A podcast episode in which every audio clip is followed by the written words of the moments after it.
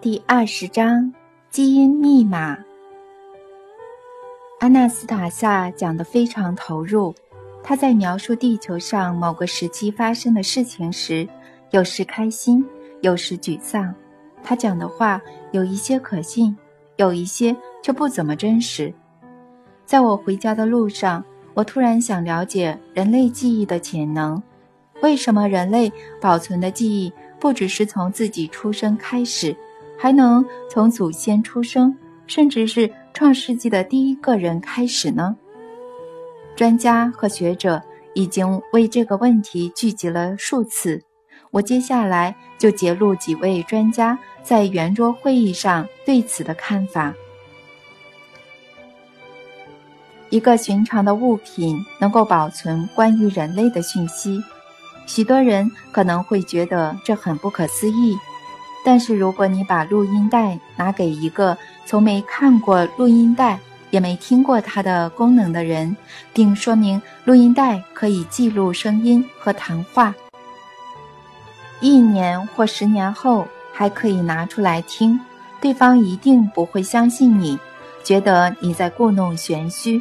可是对我们而言，录制即重现声音是一个再平常不过的事情。我想说的是，我们觉得难以置信的事情，对其他人而言反而稀松平常。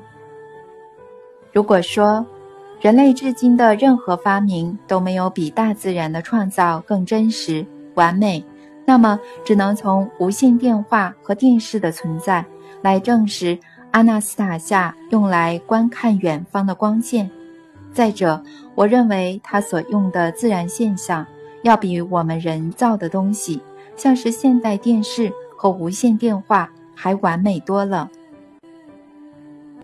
有些人可能连半年前的事情都记不太起来，有些人则还保留自己童年的记忆，还能侃侃而谈。但在我看来，还离人类记忆的极限还相差得很远。我认为，只有少数的科学家会否认人类的基因密码保留了数百万年前的原始讯息，甚至还可以搜集人生中的附属讯息，或称偶发讯息，然后传给后代。我们熟悉的这是遗传和代代相传等说法。就能证明这一点。阿纳斯塔夏能够重现人类在数百万年或数十亿年前的景象，这种能力在理论上是可行且可以解释的。不仅如此，这些景象离我们的现实越久远，可能还会越准确。我认为阿纳斯塔夏的记忆其实与多数人无无异。更准确的来说。他记忆密码所保留的讯息并不比其他人多，唯一的差别在于他有能力完全的截取并加以重现，而我们只能做到部分。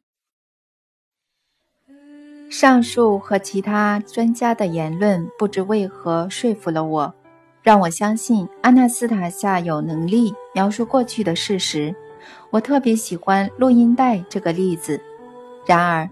受邀参加圆桌会议的学者仍然无法解释以下这个现象：为什么阿纳斯塔夏不仅知道地球文明生活的讯息，还能得知其他世界和银河的文明生活呢？不仅如此，他不是只是描述，似乎还能对其产生影响。我会试着按照顺序描写一切，或许至少有人可以在理论上解释他的能力。了解其他人是不是天生也有这种能力？阿纳斯塔夏曾跟我解释过他是怎么知道的，只是我不太明白。总而言之，我会试着按照顺序描写接下来的这个情况。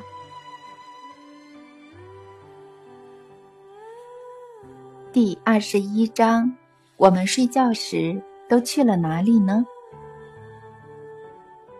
阿纳斯塔夏在描述地球文明时，好几次提到，在宇宙的其他银河中，有些星球存有生命。我对此实在太好奇了，所以在听他讲人类的过去时，脑中只想着其他星球上的生命是什么样子。阿纳斯塔夏想必是看到我对他的故事心不在焉，因此没有再讲下去，而我也没有说话，因为我在思考如何让他多告诉我有关外星文明的事情，并且说的具体一点。我大可直接问他，但他每次只要无法解释自己为什么知道别人不晓得的事情时，就会变得有点不知所措。我觉得他是因为不希望自己看起来能力异于常人，所以并没有每次都全盘托出。我开始发现，他会因为没有办法解释某些现象的机制而感到难为情。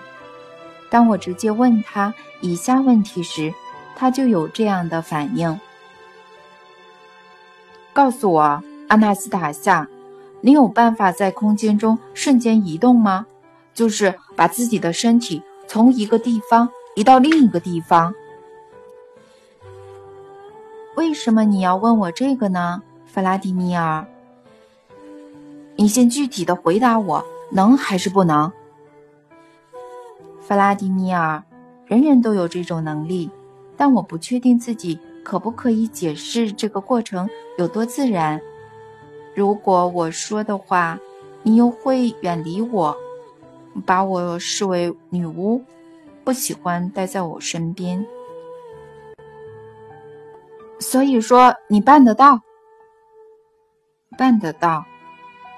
阿纳斯塔夏犹豫不决的回答我后，低着头。那就示范给我看。让我知道怎么办得到的。我应该先试着解释。不用，阿纳斯塔夏，先示范给我看。用看的总是比用听的有趣。你可以待会儿再解释。阿纳斯塔夏漠然的站起身来，闭上眼睛，身子稍微紧绷了一下后就消失了。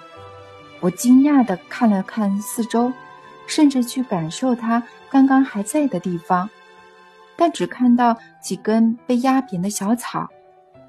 阿纳斯塔夏不在那儿。后来我看到他站在湖的对岸，我看着他，却说不出话来。他对我大喊：“我要游过去吗？还是在……再一次？”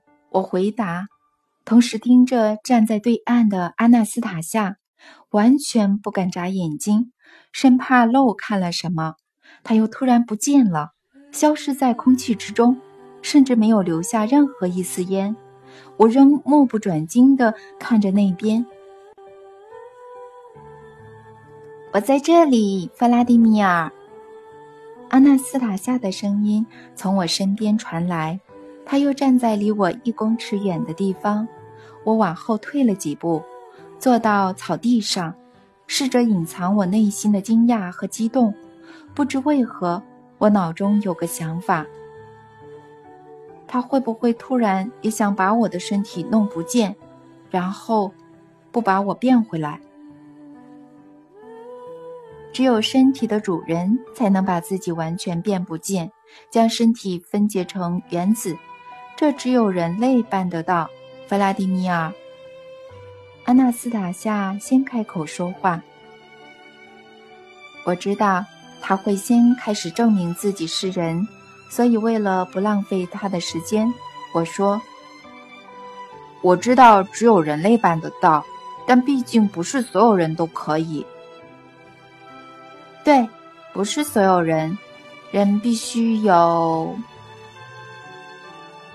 我知道你要说必须有纯净的思想。是的，纯净的思想。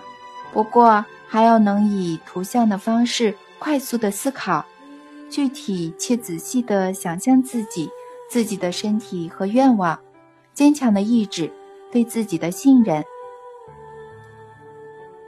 不用解释了，阿纳斯塔夏，别浪费时间。最好还是告诉我，你可以把自己的身体移到任何地方吗？可以，但我很少这么做。移到任何地方可能会非常危险，而且没有必要。何必要移动身体呢？可以用其他方式。嗯，为什么会危险？要非常准确的想象你要让身体移到的地方。如果想象不准的话，会发生什么事呢？你可能会失去你的身体。怎么失去？举例来说，你想把身体移到海底，却可能被水压压垮或窒息；或者你可能出现在城里的马路上，被来车撞到而残废。那么，人也可以把身体移到别的星球吗？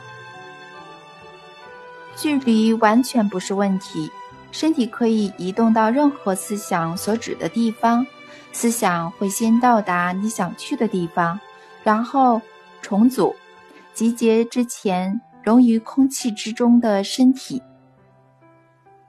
如果要让身体融于空气之中，我需要想什么呢？想象身体的所有物质，小至最细微的原子，再到原子核，观察原子核中的粒子如何产生外表混乱的动作，然后透过思考将它们融于空气之中，之后再以原来的顺序组合原子核中外表混乱的动作，精准地复制这个原子核。其实非常简单。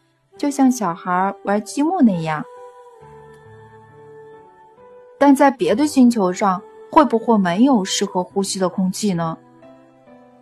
就像我刚刚说的，没有仔细思考就移动是很危险的，需要三思而后行。所以说，不能到别的星球了？还是可以，可以把周遭的部分空气一起移过去。让身体生存一段时间，不过大体上，如果没有特殊需求，最好不要移动身体。在大部分的情况下，用光线遥视远方，或者移动自己的第二个非物质的我，这样就足够了。太不可思议了，很难想象每个人曾经做得到这一点。为什么是曾经呢？人的第二个我现在也能自由移动，而且确实在移动，只是人没有给他任何任务，没有为他定下目标。谁？呃，哪种人可以这样？什么时候会移动呢？现在大多数发生在人睡觉的时候，其实人醒着的时候也能够做到。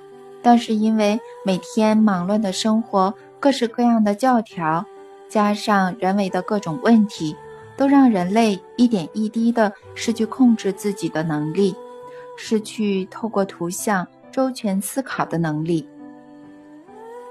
大概是因为不带着身体旅行比较无趣吧？你为何会这么想呢？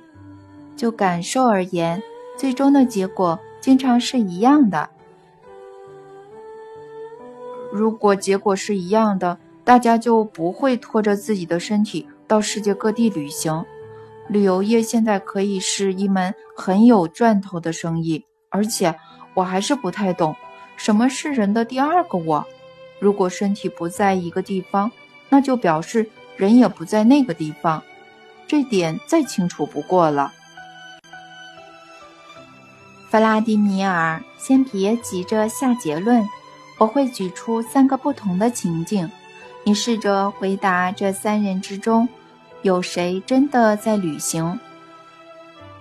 我试试看吧，你说吧。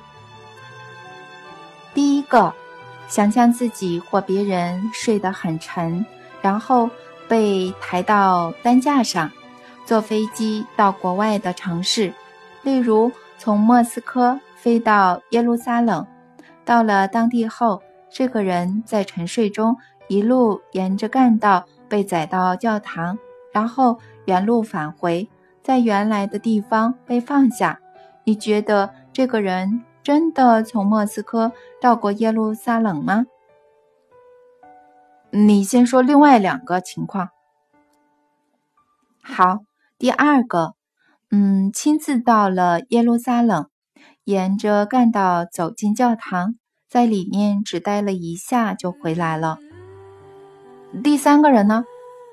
第三个人的身体留在原地，但他有能力想象远方的所有事物，仿佛在梦里走遍了这座城市，去了教堂，也去了其他地方，然后也是透过思想回到原来在做的事情。你觉得在这三个人之中，有谁到过耶路撒冷呢？三个人之中有一个人实际到过，就是那个亲自踏上旅行、亲眼看到一切的人。就照你说的那样吧，但就结果而论，他们从这次旅行中获得了什么呢？第一个人什么都没有得到，第二个可以描述自己看到的事物，而第三个。嗯，第三个或许也可以描述，只是他可能会搞错，因为他说的是他自己在梦中看到的东西，但梦和现实之间可能会有很大的落差。但是梦这种现象也是事实。是啊，梦的存在是种现象，也可以算是事实。但你想说的是什么呢？我想说的是，有一件事你大概不会否认，那就是人一直都有能力结合或接触两个存在的事实。我知道你想说什么，你想说人可以控制梦，呃，依着所想的方向做梦。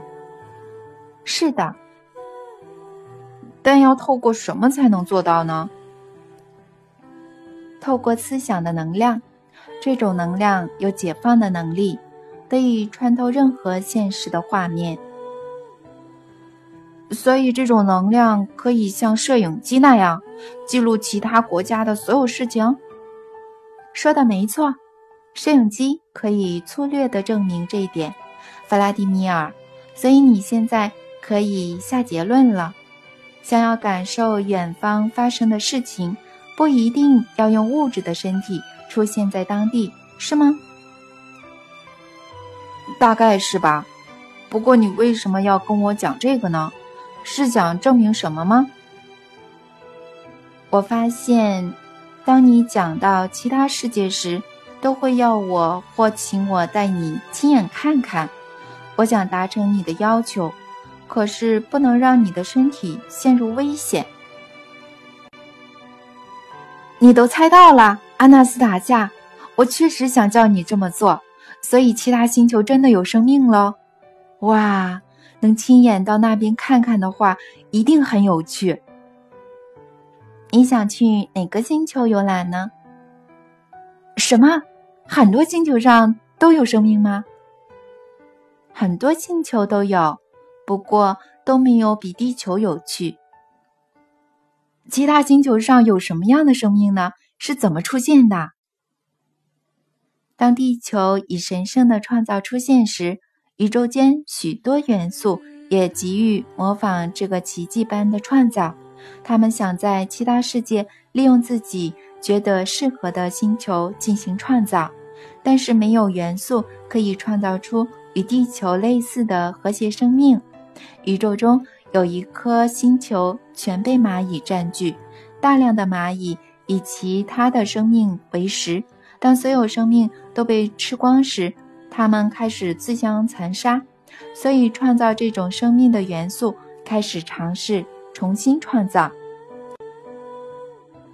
但是结果都没有比较好。没有元素可以让所有存在物和谐共处。这类元素还曾经并正在一些星球上。试图创造类似地球的植物世界，他们也创造出来了树木、草和灌木生长在这些星球上。但这些植物在完全成熟后就会死亡。没有任何宇宙元素能够解开繁殖的奥秘。它们就和现在的人类一样，现代人自行创造了很多人工物品，但这些东西都没有办法繁殖，反而会损坏、腐烂、破旧，需要不断的维护。地球上大多数的人都变成自己创造物的奴隶，只有神的创造能够繁殖，以丰富的多元性和谐共存。阿纳斯塔夏，宇宙间有任何星球的生命像人类一样拥有科技吗？有的，弗拉迪米尔。嗯，那颗星球是地球的六倍大，生命的外表与人类类似，他们的科技是非天然的，不过远比地球先进。在那颗星球上创造生命的宇宙元素，认为自己与神类似。竭尽所能的想要超越神圣的创造。跟我说，他们是不是有搭着太空船、飞碟到过地球呢？是的，他们曾多次尝试与地球人接触，但他们在地球上的接触……嗯，等一下，你有没有任何办法带我，我的第二个我，到那个星球上？有办法，那就带我去吧。安娜斯塔夏接着请我躺在草地上放松，让我把双手敞开。她将一只手的手掌贴在我的手心。没过多久，我就进入类似睡眠的状态。我之所以说类似，是因为这次的睡眠很不寻常。我先是觉得身体越来越放松，最后甚至感受不到自己的身体。但我仍然可以清楚地看到并听到周遭的一切，鸟儿的歌唱和叶子的窸窣声。接着，我闭上眼睛，进入睡眠，或安娜斯塔夏所说的分离。但是，直到今天，我还是搞不清楚自己接下来发生了什么事，是怎么发生的。如果说，我是在阿纳斯塔夏的帮助下睡着做梦，那么我的完整感受以及带着清楚意识所见的一切，都无法和一般人的梦境相比。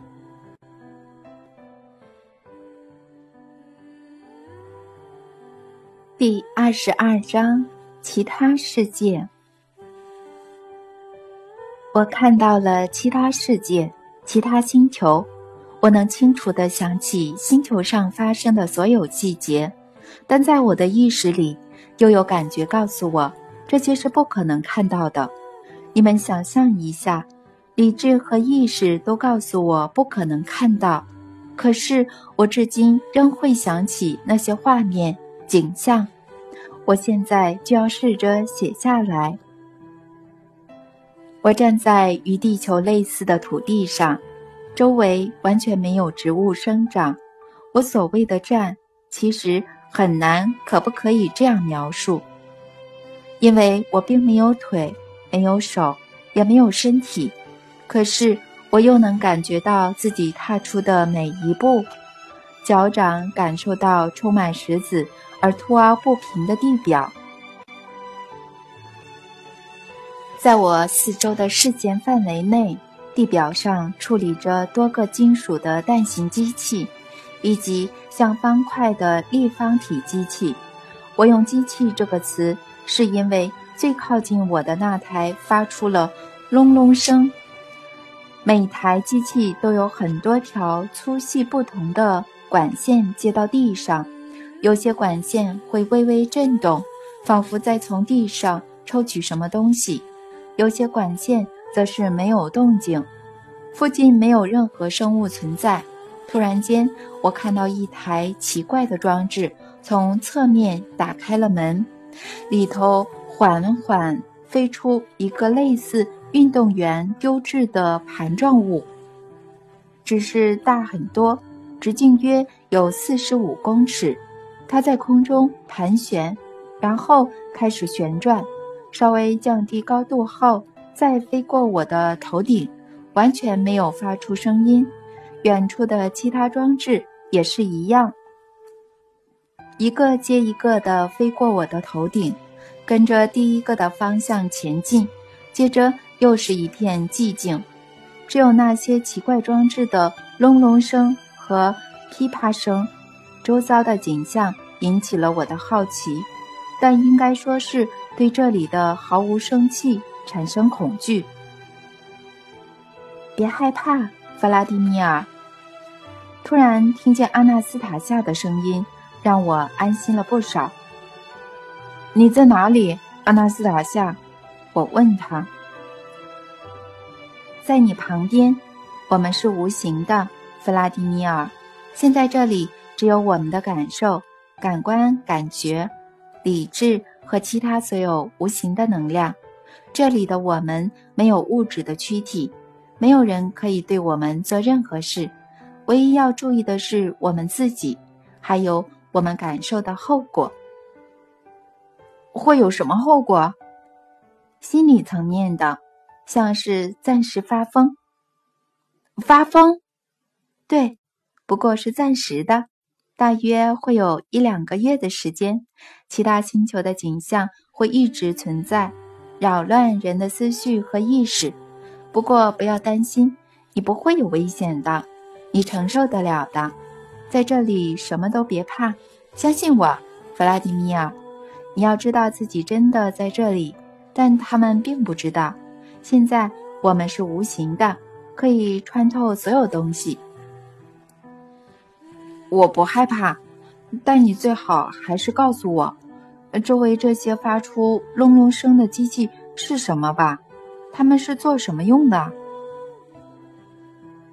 这里每台蛋形机器都是一座工厂，负责制造你有兴趣的飞碟。这些工厂是由谁维护管理呢？无人管理。这些工厂一开始就已经设定要制造特定的产品，这些管线深入地下，抽取所需数量的原料，在不同的小隔间中进行熔炼、压模、组装，然后送出成品。这种工厂的效率远高于地球的任何工厂，而且不会产生废料，不需要大老远将原料运过来。也不用将个别的零件送到组装台，所有制成都集中在一处。太神奇了！我们应该也要有这种玩意儿。不过这些新颖的飞碟是由谁控制呢？我看到它们都往同一个方向飞去。没有人控制，飞碟会自行飞到贮存场。真是不可思议，就像生物一样。这没有什么好不可思议的，地球的科技也办得到。毕竟地球上也有无人飞机和火箭。这些无人机还是由地面上的人来控制的。地球很早以前就有这种火箭了，只要事先设定特定的目标，接下来只要按下发射钮。火箭就会自行启动，飞到特定的目标。或许是吧。说真的，我干嘛这么惊讶呢？如果仔细想一想，就会发现这没什么好惊讶的，只是和地球的科技比起来，这里的要先进许多。弗拉迪米尔，这些工厂有很多用途，可以制造的东西很多，从食品到强力武器。都可以。食品是怎么做的呢？这里又没有任何作物，全部都在地底下。机械会在必要时经由管线从地底抽出所需的汁液，然后压缩成颗粒。这些颗粒含有身体维生所需要的所有物质。这些玩意儿靠什么发动呢？电。是由谁提供的呢？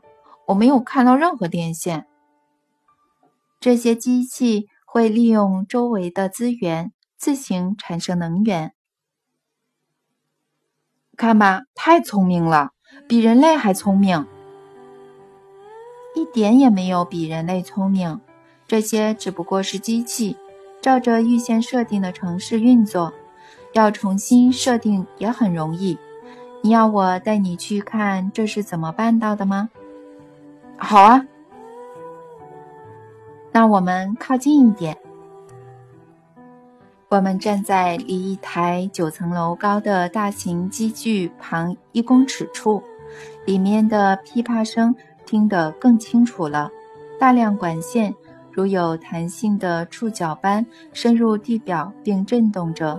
器具的表层并非完全光滑，我看到有个直径约一公尺的圆形区域，布满了如发丝般的细小管线，而且每一条。都在震动。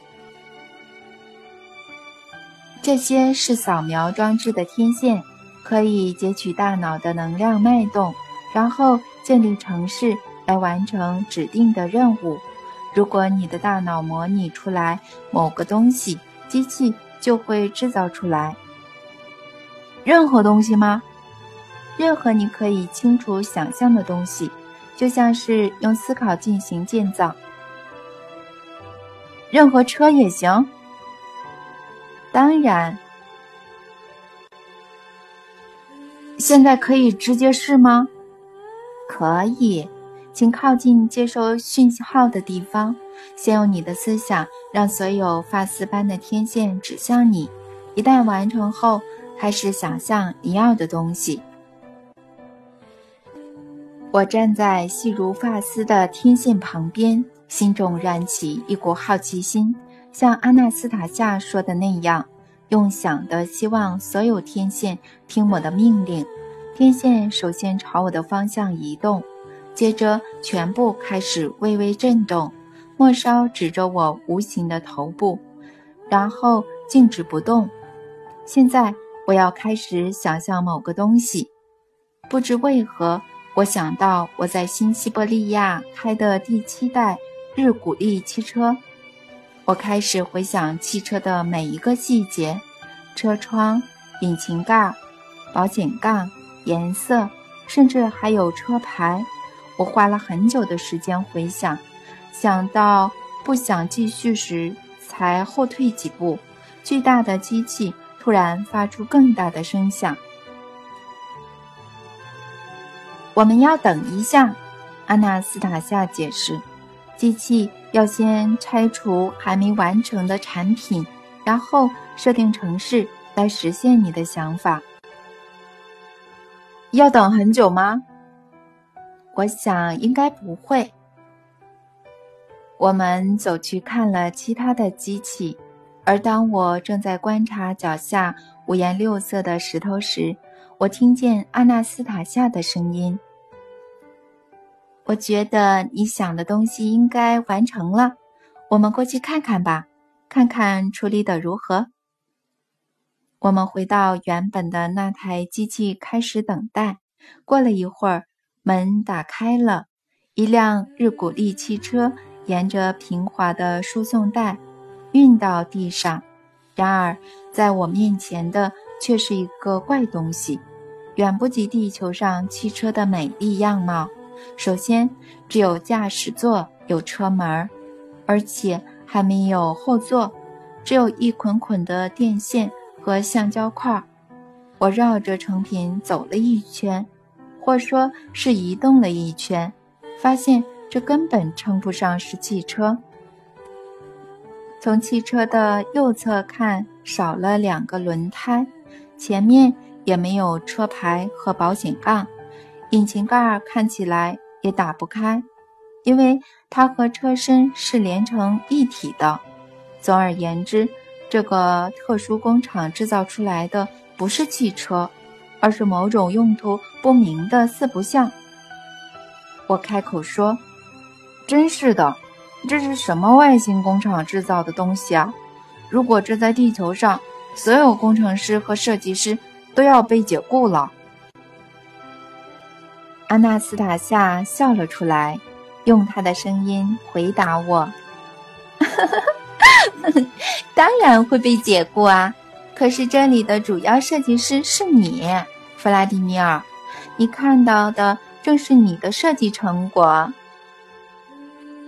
我想要的是正常的现代汽车，但是这台机器吐出了什么东西啊？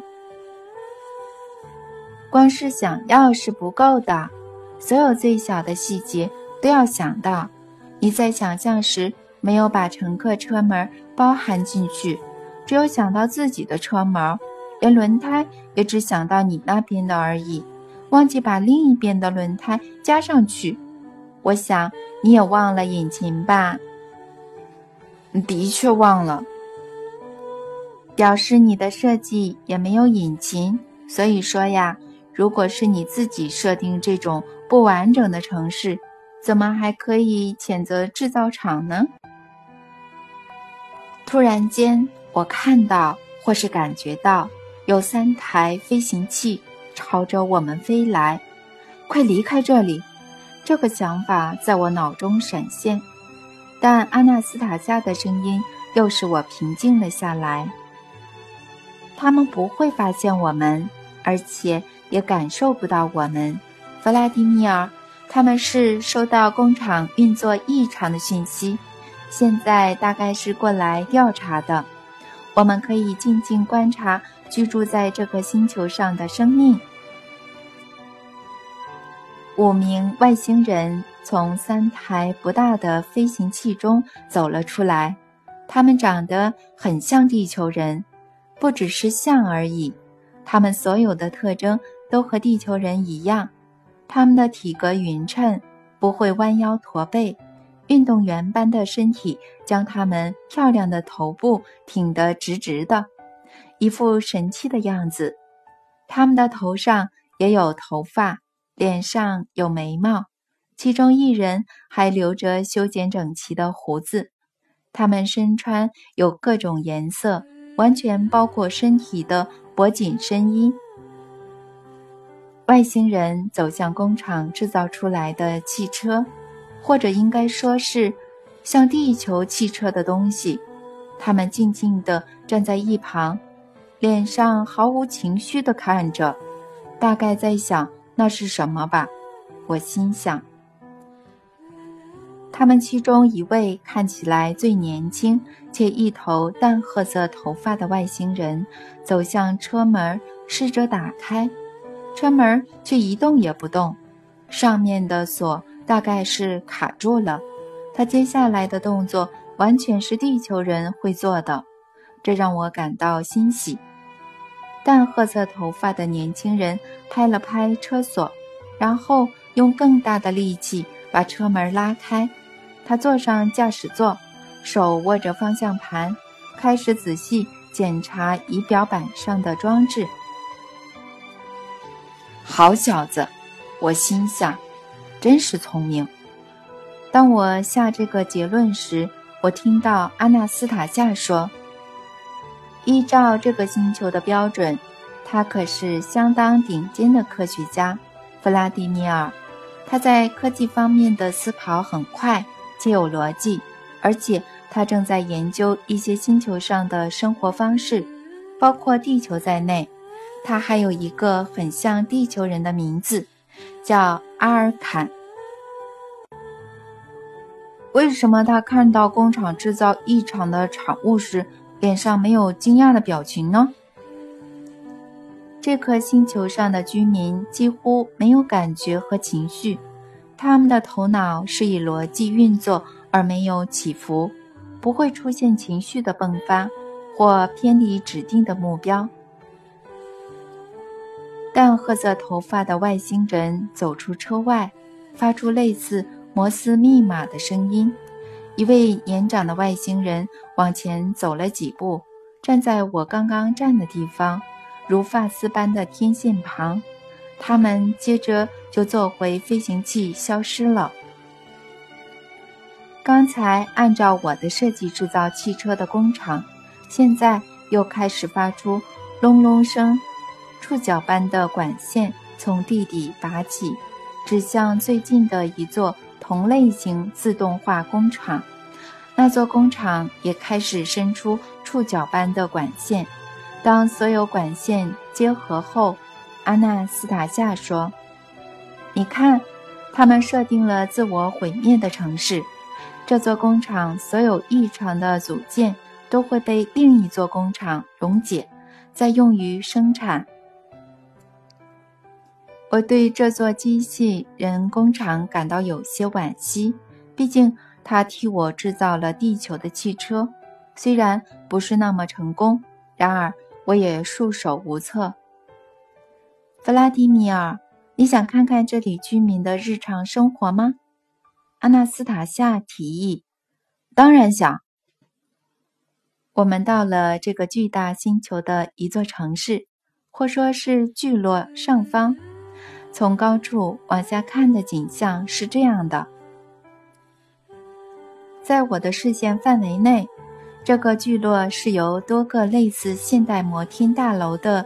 圆柱体建筑组成，这些建筑围成好几圈，每一圈的中间都有较矮的结构，有点像是地球上的树木。就连大多数的叶状探测器也是绿色的。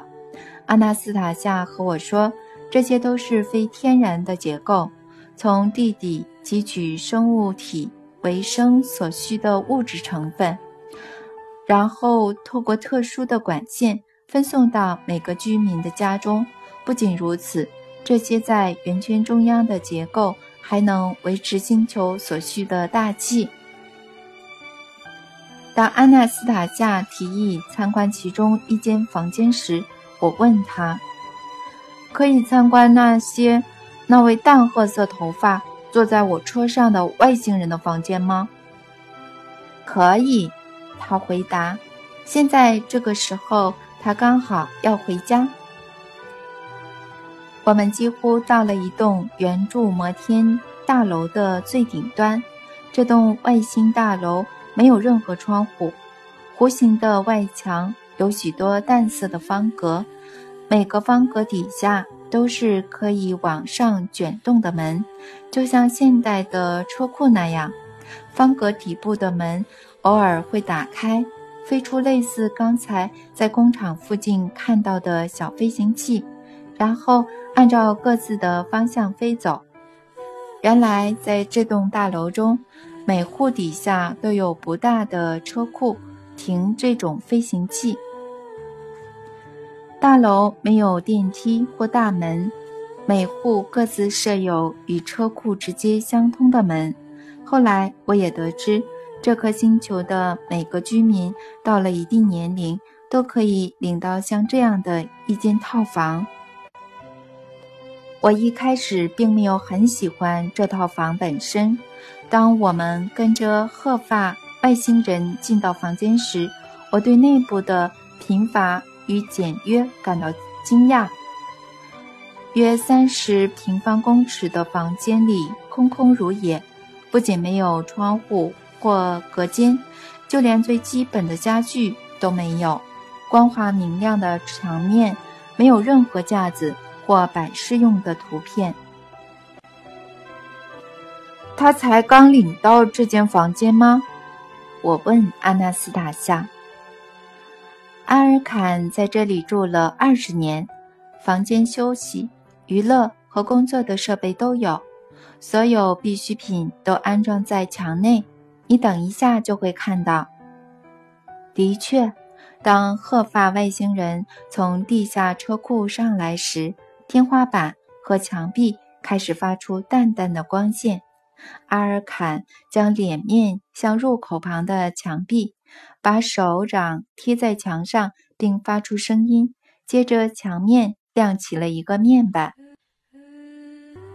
阿纳斯塔夏当场解说房间发生的所有事情。电脑正在辨识屋主的掌纹和眼球扫描。电脑正在欢迎他，告诉他离开了多久，并通知他需要做健康检查。你看，弗拉迪米尔，阿尔坎把另一只手放在操控面板上，深深地吐了一口气。这是为了让电脑检查他的身体状况。现在。检查完了，荧幕上出现讯息，告诉他要吃综合营养品。电脑正在问屋主，接下来的三小时打算要做什么。电脑必须知道这个讯息，才能为他准备适当的综合营养品。阿尔坎要求可以在接下来的三小时将脑力活化到最大程度的综合营养品，在那之后，他打算睡觉。电脑不建议他从事消耗脑力三小时的活动，而是建议服用算好可以维持两小时十六分钟工作量的成分。阿尔坎同意了电脑的建议。墙上打开一个小凹间，阿尔坎从中拿出一条弹性管，把一端贴近嘴巴喝了，或说是用吃的。管子里的东西。然后走到对面的墙，连接管子的凹间关了起来，荧幕也暗了下来。刚才的外星人站的那面墙又变得光滑单调。哇！我心想，有了这种科技，就不需要厨房了，所有的厨房设备、碗盘和家具都不需要，更可以不用打扫。妻子也不需要很会煮饭，不用去商店买东西，电脑还会同时检查健康状况，准备必要的饮食，给予任何建议。我很好奇，这样的电脑如果是在地球上制造，要多少钱才买得到？安娜斯塔夏立刻跟我说：“说到费用，每间房间装设类似装置的费用。”都比把厨房塞满家具和一堆做饭用的设备还便宜，他们所有方面都比地球人理性许多。不过地球上的合理性还是比这边多出很多。我没有注意到阿纳斯塔夏最后那句话，我的心思全部都放在阿尔坎后来的动作。他继续发出语音指令，然后。房里发生了这样的事：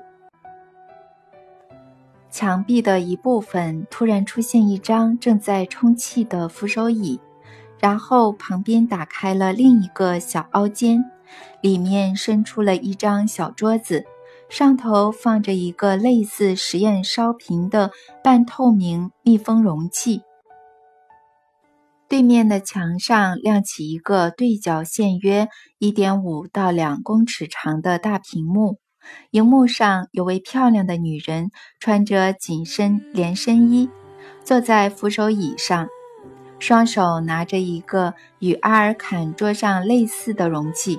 她的影像是立体的，画质比我们的电视好很多。她仿佛不是在荧幕里。而是直接坐在房间里，阿纳斯塔夏解释，阿尔坎和坐在他面前的女人要制造小孩。这个星球的居民没有足够的感受力量，无法像地球人那样进入亲密关系。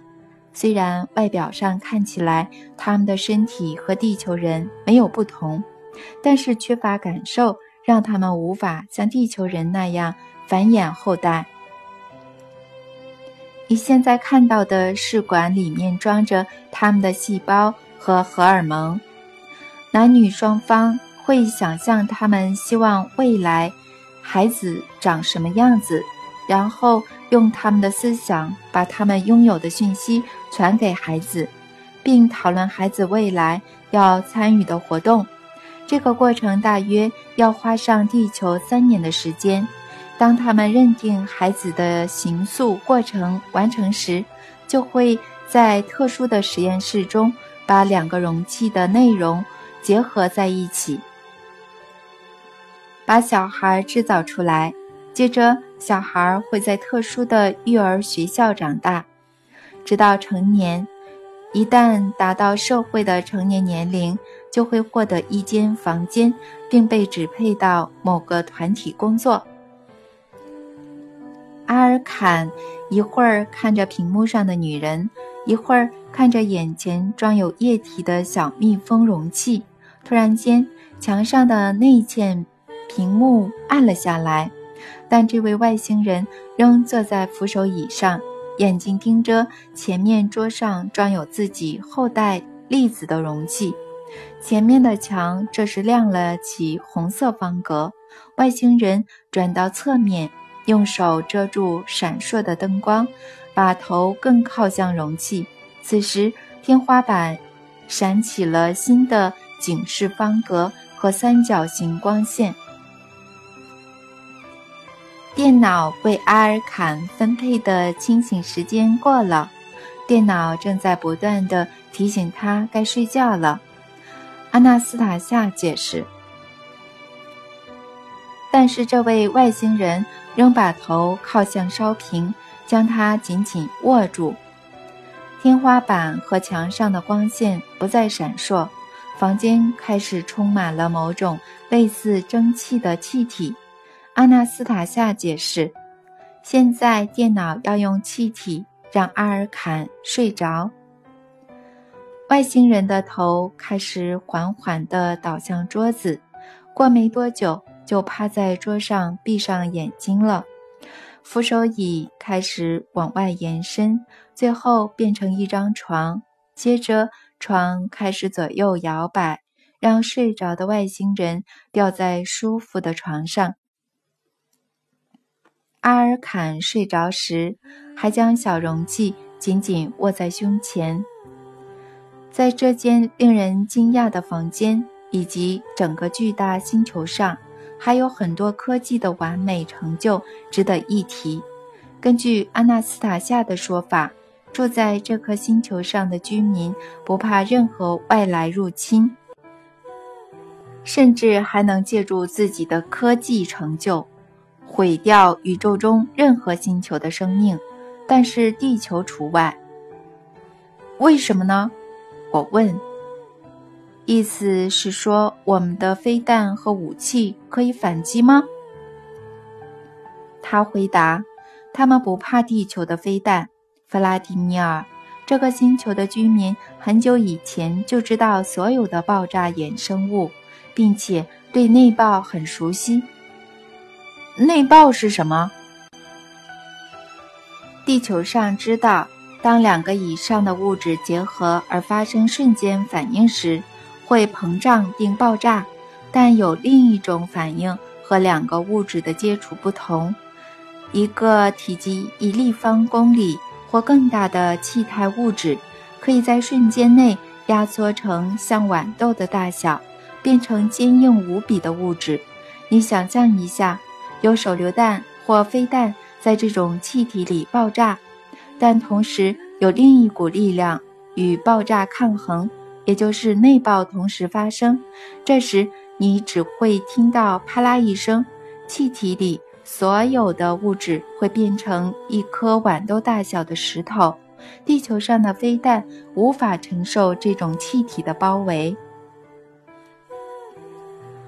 在地球历史上。他们曾两度来过，或者说是入侵地球，现在准备再来一次。他们认为适当的时机又到了。所以说，地球上如果没有比他们更厉害的武器，我们就没办法反抗他们吗？我们有这样的武器，叫做人的思想。即使只有我一人，也能将他们将近一半的武器。化为尘土，消散在宇宙之间。如果可以找到帮手，就能一起将他们的所有武器摧毁。但问题是，地球上大多数的人以及几乎所有的政府都认为他们的入侵是好事。大家怎么会认为别人入侵攻击是好事呢？你等等就会看到了。你看。这里是他们准备登陆、征服地球大陆的入侵中心。